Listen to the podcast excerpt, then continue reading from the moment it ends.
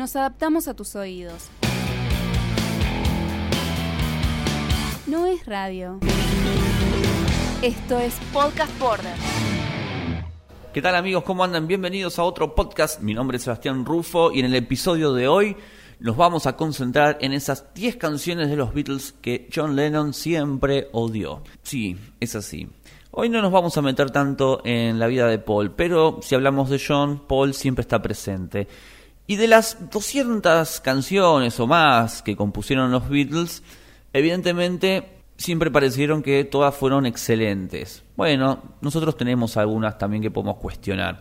Ustedes también, me imagino, y me interesaría saberlas, así que si nos escriben estaría bueno para armar después otro podcast. Pero en el caso de Lennon, nunca hizo mucho reparo en eso. Siempre se lo vio como que sí, que estaba todo bien, todas son buenísimas, etc. Pero a medida que iba terminando la década del 60, ahí empezó a dejar algunos comentarios, empezó a hacer unas críticas sobre algunas canciones compuestas por, por ellos, sobre todo cuando comienza el distanciamiento con Paul McCartney. Eso también ayudó a que Lennon se aflojara un poco y se animara a, a decir qué canciones no les gustaba.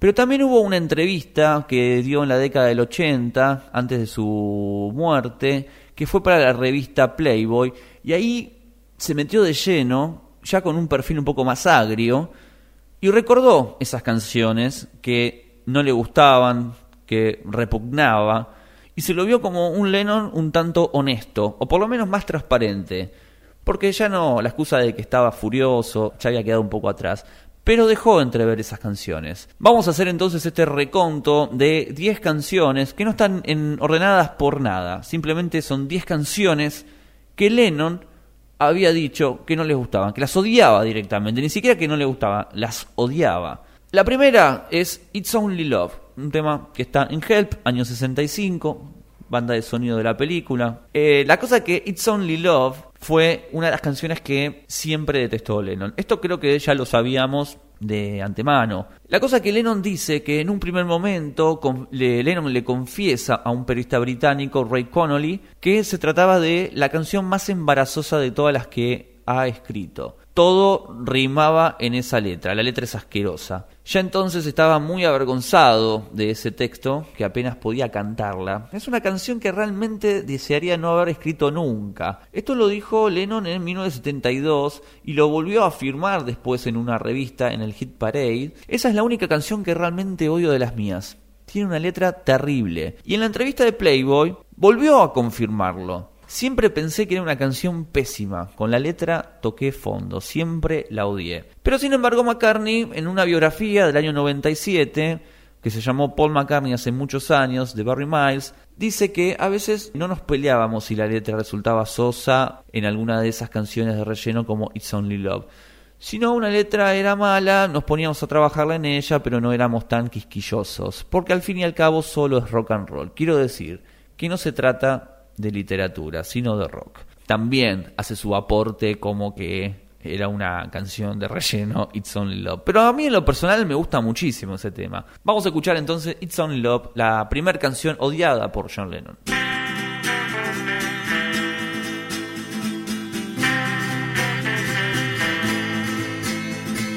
I get high when I see you go by. My oh my. When you sigh, my, my inside just flies. Butterflies, why am I so shy when I'm beside you? It's only love, and that is all. Why should I feel the way I do? It's only love,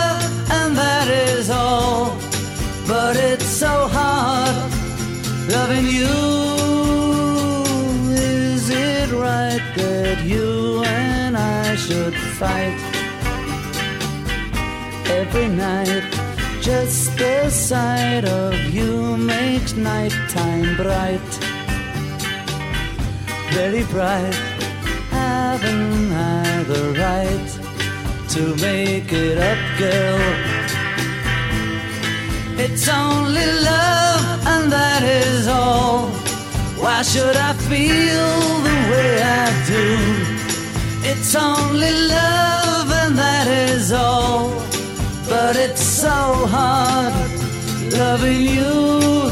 Yes, it's so hard loving you, loving you.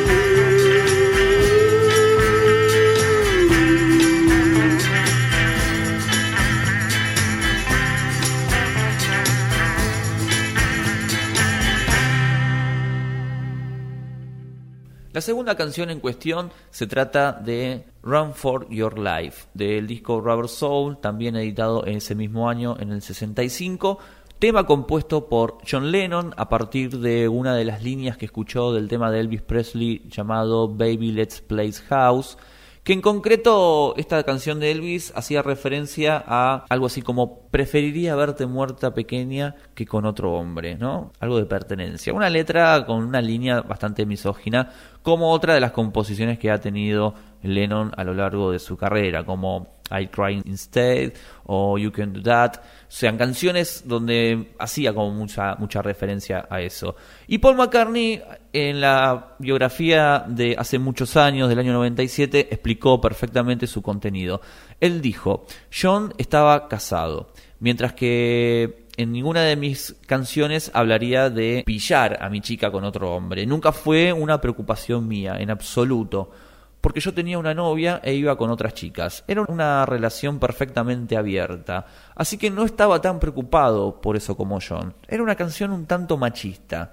Pero por otra parte, Lennon reconoció que había sido un regalo para George Harrison, probablemente para que él le diese rienda suelta a tocar la guitarra como él le gustaba. La repudió desde el principio con comentarios en distintas entrevistas como una canción de usar y tirar. No creo que haya sido tan importante. No me gustó. Siempre la he odiado. Era falsa. Vamos a escuchar entonces el tema Run for Your Life, la única canción que los Beatles no tocaron en vivo de Robert Soul.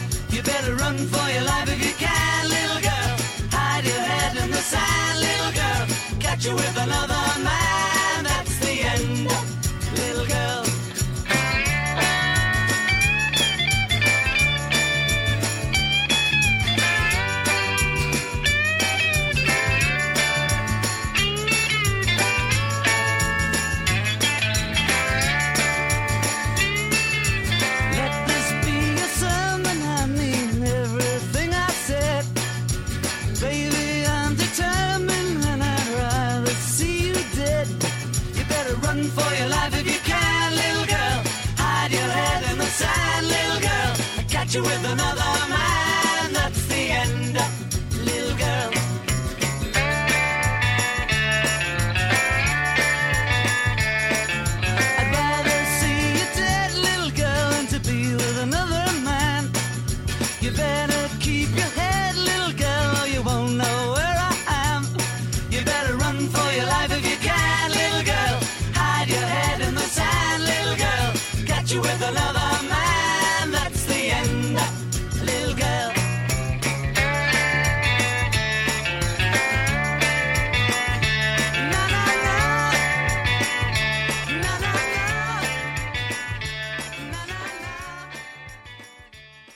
tercer tema se trata de When I'm 64, canción compuesta por Paul McCartney. Esto está en Sgt. Pepper's del año 67. Dice que cuando tenían 16 años, esta canción McCartney la había escuchado y siempre se le había puesto en la cabeza como si fuera un, un tema o un estilo de canción a lo Frank Sinatra. Eh, dice que la tocaba en el piano cuando él estaba todavía en The Quarrymen y en sus días en The Cavern. Pero en el año 66, cuando su padre Jim cumplió 64 años, McCartney reescribió la letra y fue la primera en grabarse para Sgt. Peppers con un texto sobre un hombre joven que quiere envejecer junto a su pareja y se pregunta si estará a su lado cuando cumpla los 64 años. Bueno, John Lennon la consideraba una canción de abuelas. Así, simple. Eh, dice que es de Paul completamente. Nunca se me hubiera ocurrido escribir una canción así. Hay algunas cosas en las que nunca pienso. Y esa canción, When I'm 64, es una de ellas. Vamos a escuchar entonces When I'm 64. Estos son los Beatles del año 67.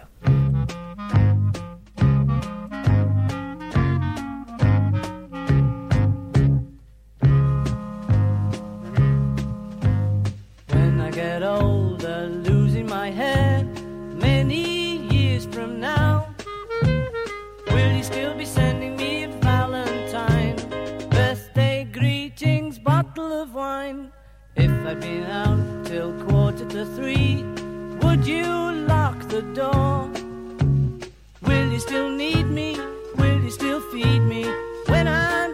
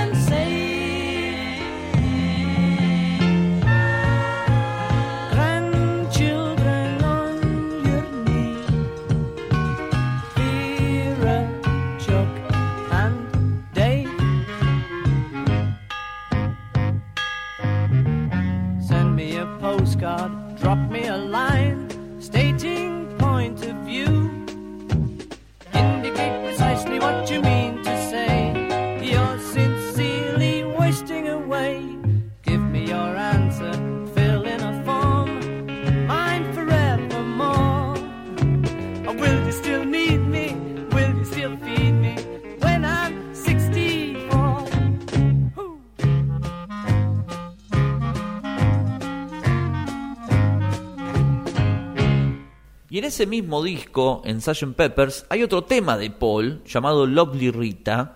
Y dice McCartney que la letra comenzó como una sátira sobre la autoridad, con una heroína odiosa como protagonista, hasta que, a tono con el sano humor de la época, McCartney decidió que sería mejor quererla. Según un agente de tráfico llamada Meta Davis, la canción tiene que ver con una multa que le puso a Paul McCartney en el Garden Road de St. James Wood, este, donde también le sacaron el auto. Entonces, un poco va por ese lado. Pero Lennon se burlaría más adelante de las canciones de novelista y dijo, son historias sobre gente aburrida, que hace cosas aburridas, carteros, secretarias. No me interesan las canciones en tercera persona. Me gusta escribir sobre mí mismo, porque me conozco. Eso sí, para Brian Wilson de los Beach Boys, esta siempre fue su canción favorita. Tajante, duro, John Lennon como siempre. Y si van tomando nota, por el momento eh, creo que tenemos un empate. eh, dos canciones de Lennon y dos canciones de Paul son las que odia a John. Escuchemos Lovely Rita.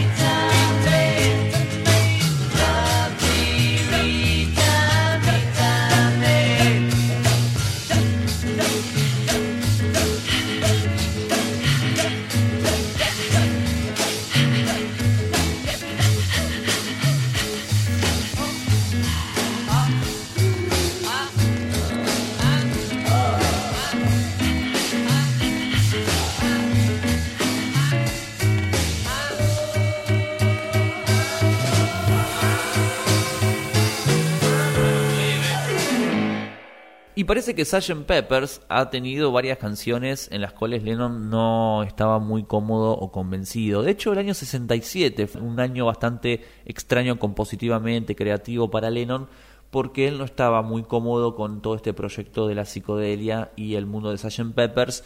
Y cuando digo el mundo de Sgt. Peppers también lo meto en la bolsa a Magic and Mystery Tour, que sigue siendo también un proyecto ideado por Paul McCartney, al igual que, que este álbum. Y Lennon no, no se encontraba. Además eran los Beatles que no salían de gira, que no tocaban en vivo. Y todo eso le afectó a Lennon.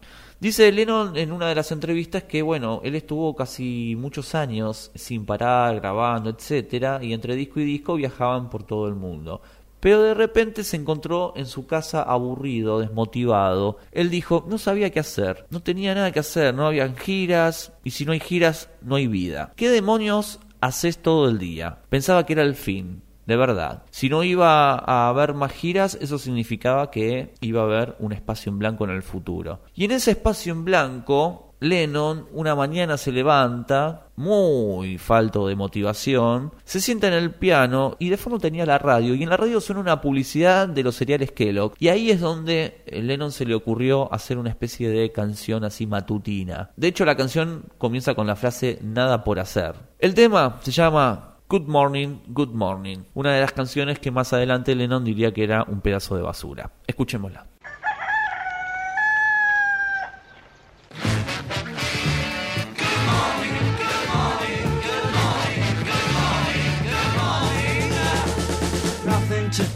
To save his life, call his wife in. Nothing to say, but what a day, how's your boy been? Nothing to do, it's up to you. I've got nothing to say, but it's okay. Good morning, good morning, good morning. Going to work, don't wanna go, feeling low down. Heading for home, you start to roam, then you're in town. Everybody knows there's nothing doing. Everything is closed, it's like a ruin. Everyone you see is half asleep. And you're on your own, you're in the street. After a while, you start to smile. Now you feel cool. Then you decide to take a walk by the old school. Nothing has changed, it's still the same. I've got nothing to say, but it's okay.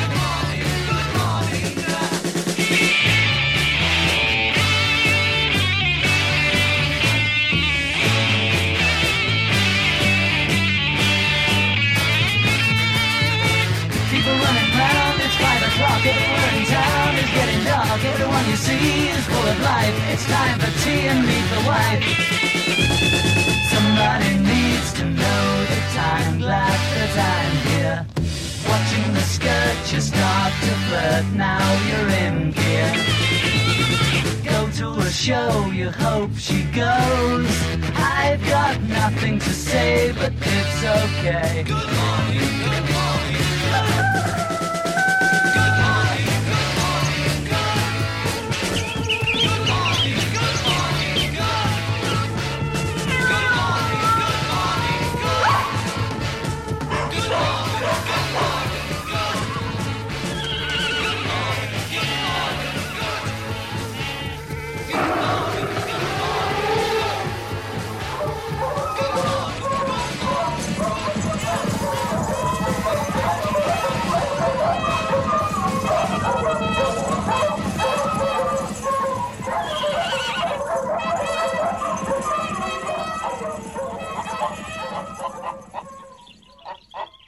Y ese mismo año, como sencillo, sale Hello Goodbye, una composición de Paul McCartney que según el asistente de la banda, Alistair Taylor, dice que Hello Goodbye empezó a tomar forma como un ejercicio de improvisación en el que él y Paul McCartney fueron tocando alternativamente notas en un armonio mientras jugaban a asociar palabras. Según McCartney, es una canción que habla de la dualidad de las cosas. Y John Lennon siempre fue muy explícito en su aversión por Hello Goodbye, condenándola como tres minutos de contradicciones y juxtaposiciones sin sentido, y afirmando que apesta a millas de distancia. Probablemente en su apreciación tenga que ver el hecho de que su canción I Am the Walrus fuese regalada como la cara B del simple eh, de Hello Goodbye y un año en el que Paul eh, era todo terreno y que iba avanzando más y más y un Lennon desmotivado, triste, que sintiera todas esas cosas. Aunque en este caso dice que había algo positivo en esa canción, según sus propias palabras, lo mejor es el final, que todos improvisamos en el estudio y en el que yo toco el piano. Palabras de John Lennon.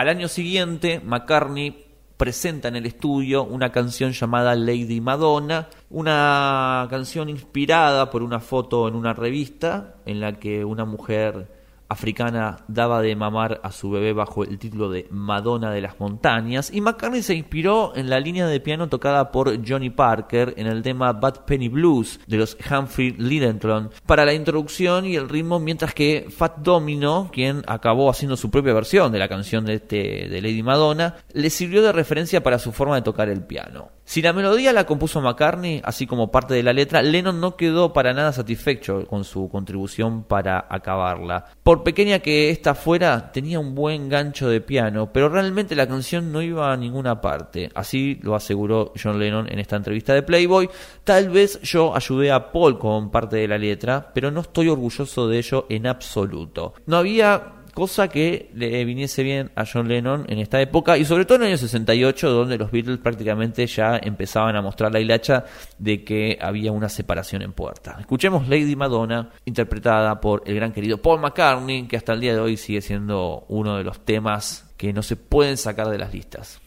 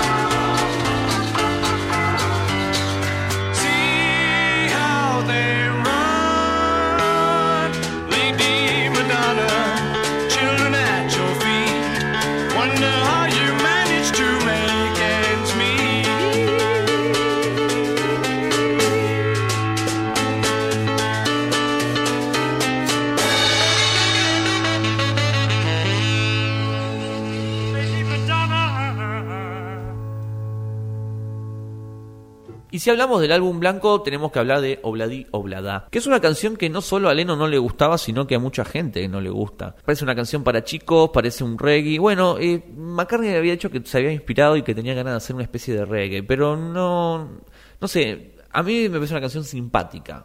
Por supuesto que Obladi Oblada levanta cualquier muerto en un concierto. Es un tema para bailar, disfrutar, reírse, no pensar en nada. Y a veces creo que las canciones no tienen que, que decir cosas tan interesantes e importantes. Y creo que Obladi Oblada es este un claro ejemplo de eso. Pero John Lennon había dicho que esta canción la detestaba abiertamente y explícitamente. La veía como música para abuelas. Una de las eh, frases ya a esta altura eh, de cabecera de Lennon, ¿no? Canción que no me gusta, canción de abuela, decía Lennon. Eh, además, John estaba eh, resentido porque Paul había pasado más tiempo con esta canción en el estudio que con cualquier otra del álbum blanco. En este caso, Ringo y George compartían su opinión y los tres vetaron que fuese lanzada como sencillo, pero Paul quería todo lo contrario. Vamos a escuchar Obladi Oblada, canción de Paul, John, que dijo que era una canción de abuelas. Vamos a ver si las abuelas bailan este tema.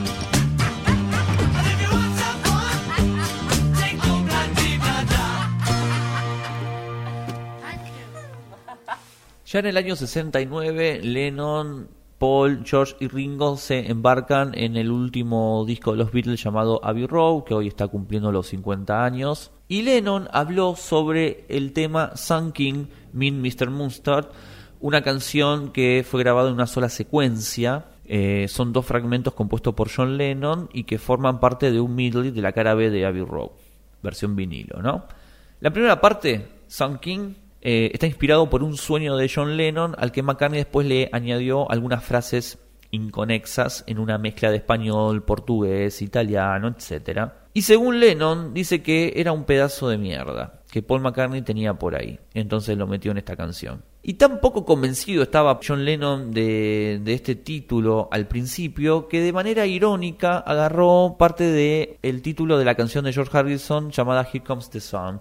Entonces de ahí le puso Sun King. En un principio le había puesto Here the Sun King y lo acortó a Sun King. Digamos, desde el inicio de la grabación de este tema y de cómo venía gestándose, eh, Lennon ya no quería saber absolutamente nada con esta canción.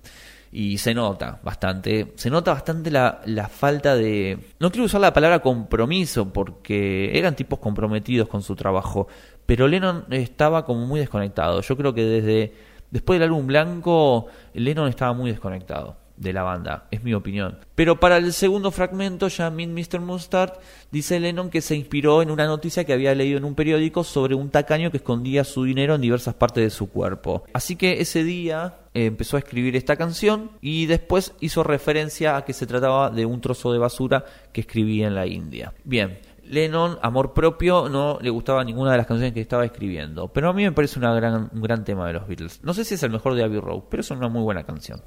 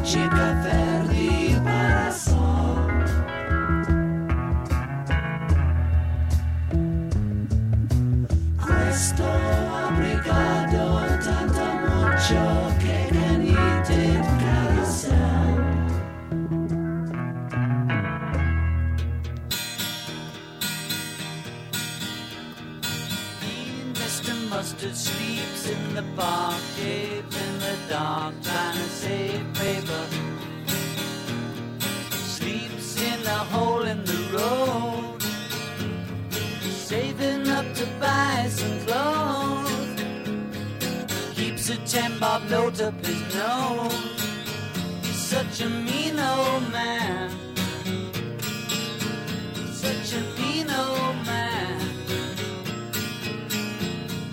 His sister Shirley works in the shop. She never stops. She's a go-getter. Takes him out to look at the Queen. It's the only place that he's ever been. Always shouts out something obscene. He's such a dirty old man. Such a dirty old man.